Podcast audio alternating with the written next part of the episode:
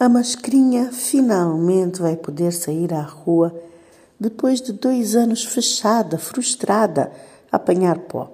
O povo vai sair e a rua vai explodir em cores, lágrimas, glitter, em dias de livre folia e brincadeira. Dia de se encontrar outra vez com o seu alter ego folião, com o espírito do carnaval que manda toda aquela parte, esse que vive durante todo o ano enclausurado dentro dos ossos cansados da realidade dura. O povo precisava gritar, bater tambor, precisava respirar, precisava rir, precisava poder brincar com a sua dor e se mostrar digno, ainda de pé, ainda criativo e bonito, apesar de tudo. Apesar de tudo.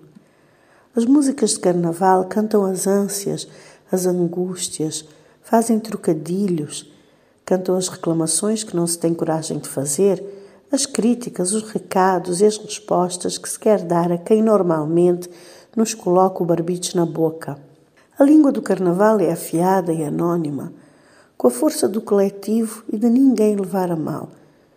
Mas o povo precisava sair da moldura do dia a dia, da seriedade, das roupas cinzentas, dos problemas da guerra, da pandemia, das restrições todas que atura e já aturou. Precisava purgar o azedo do cuspinho seco que engole todos os dias da falta do pão que agora virou lagosta. Precisava suar toda essa frustração e se sentir ainda vivo, apesar de ver todos os dias tanta morte.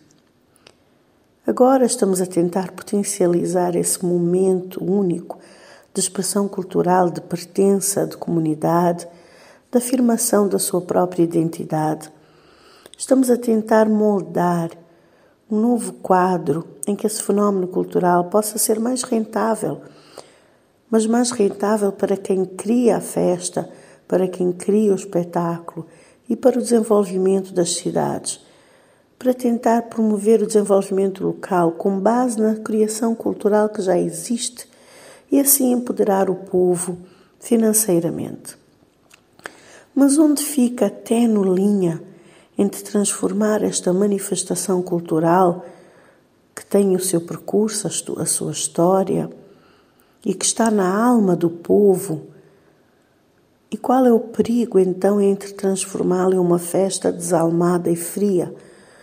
Como exploramos o carnaval sem o esvaziar, sem tirar a sua essência e a qualidade que ele tem de trazer êxtase, alegria e esse sentimento de pertença, de comunidade às pessoas.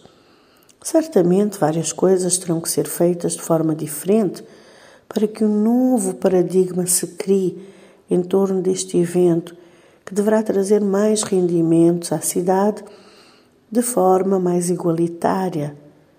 Mas quais então são os elementos imutáveis que conferem a personalidade ao carnaval de cada região e como se pode transformar este carnaval sem vender a sua alma ao diabo?